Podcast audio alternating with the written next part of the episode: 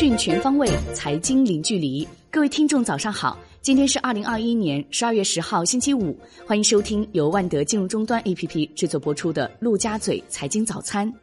首先来关注热点聚焦。国家统计局数据显示，十一月份中国 CPI 同比上涨百分之二点三，涨幅比上月扩大零点八个百分点。并创十五个月新高，PPI 同比上涨百分之十二点九，涨幅比上月回落零点六个百分点。当月 PPI 与 CPI 剪刀差缩小。央行数据显示，中国十一月 M2 余额同比增长百分之八点五，预期为百分之八点七，前值为百分之八点七。人民币贷款增加一点二七万亿元，预期为一点五三万亿元，前值为八千两百六十二亿元。社会融资规模增量为二点六一万亿元，预期二点八万亿元，前值一点五九万亿元。央行决定自十二月十五号起上调金融机构外汇存款准备金率两个百分点，由现行的百分之七提高到百分之九。消息公布后，人民币对美元汇率大幅跳水，离岸人民币一度跌破六点三八关口，较日内高点跌近四百五十个基点；在岸人民币夜盘则逼近六点三八关口，较日内高点跌逾三百七十个基点。昨日，人民币对美元中间价报六点三四九八，调升一百七十九个基点，并创二零一八年五月十五号来新高。北向资金再度跑步进场，昨日大幅净买入二百一十六点五六亿元，创历史第二大单日净买入额。今年以来，北向资金已累计净买入超三千九百八十一亿元，超过二零一九年三千五百一十七点四三亿元的年度净流入额，大概率将刷新历史记录。部分市场观点认为，本周以来人民币升值态势明显，或是吸引外资介入股市主要原因。历史数据显示，北向资金多在人民币汇率升值时流入 A 股市场，贬值时流出。环球市场方面。美国三大股指多数收跌，道指收平，标普五百指数跌百分之零点七二，纳指跌百分之一点七一。新能源汽车股大跌，特斯拉跌逾百分之六，芯片股走低，AMD 跌近百分之五，英伟达跌超百分之四，英特尔跌超百分之二，游戏驿站跌超百分之十，三季度净亏损同比扩大。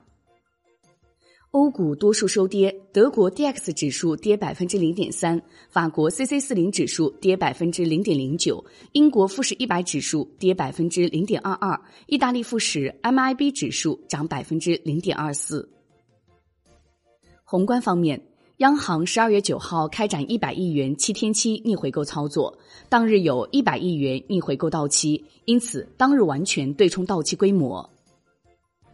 国内股市方面。权重股引领 A 股市场反弹，三大股指全线收涨。深圳成指时隔四个月重回一万五千点，上证指数收涨百分之零点九八，深圳成指涨百分之一点二三，创业板指涨百分之一点零一。两市成交额连续三十五个交易日突破万亿。北向资金入场扫货，五粮液获净买入十一点八亿元，用友网络净买入十点二七亿元，贵州茅台净买入九点六四亿元。汇川技术、招商银行、分众传媒、中国中免、东方财富净买入额均超七亿元。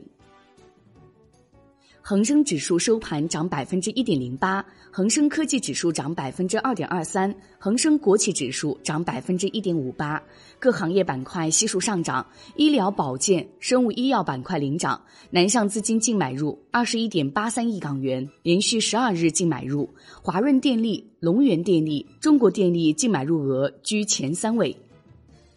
金融方面，央行行长易纲表示，将一如既往支持香港国际金融中心建设。香港在人民币国际化过程中发挥着重要的作用，未来可基于沪深港通、债券通、跨境理财通等联通机制，进一步扩大人民币计价产品体系。银保监会指出。第三季度保险业运行总体平稳，偿付能力充足率继续保持合理区间高位运行，风险总体可控。前海世纪基金等六家管理公司集体发表声明称，宝能集团发布兑付方案未与管理人沟通，对于涉及产品底层资产收购事宜与事实不符。关注楼市方面，央行数据显示。十一月份，住户部门中长期贷款增加五千八百二十一亿元，较十月增长百分之三十八，并达到今年四月以来最高峰值。产业方面，国家能源局会同工信部研究的关于进一步提升充换电基础设施服务保障能力的实施意见，将于近日正式出台。工信部通报称。豆瓣、唱吧等一百零六款侵害用户权益 APP 未按要求完成整改，对上述 APP 进行下架。海外方面，知情人士透露，欧洲央行正考虑调整紧急债券购买计划，以应对市场动荡，并将在本月的会议上讨论临时增加资产购买计划。美国上周出请失业金人数较前一周减少四点三万人，至十八点四万人，创一九六九年以来最低水平。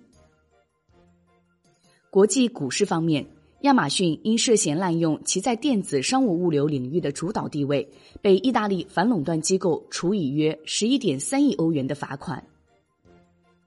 商品方面，自十二月十三号交易起。上期所将纸浆期货部分合约日内平均仓交易手续费调整为成交金额的万分之二点五。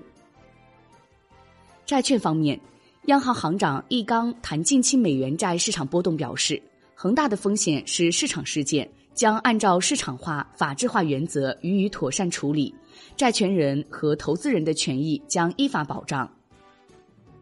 监管部门要求地方统计上报二零二二年地方政府再融资债券需求，然后在最终核定各省份再融资债券限额。中央结算披露，截至十一月末，境外机构债券托管量较上月末增加八百八十亿元，连续三十六个月上升。其中，持有中国国债较十月末增加八百七十九亿元。最后来关注外汇方面。央行数字货币研究所和香港金管局共同探索央行数字货币在改善跨境支付方面的可行性。好的，以上内容由万德金融终端 APP 制作播出，现已免费开放注册，感谢您的收听，也欢迎您关注转发。我是小颖，我们下期再见哦。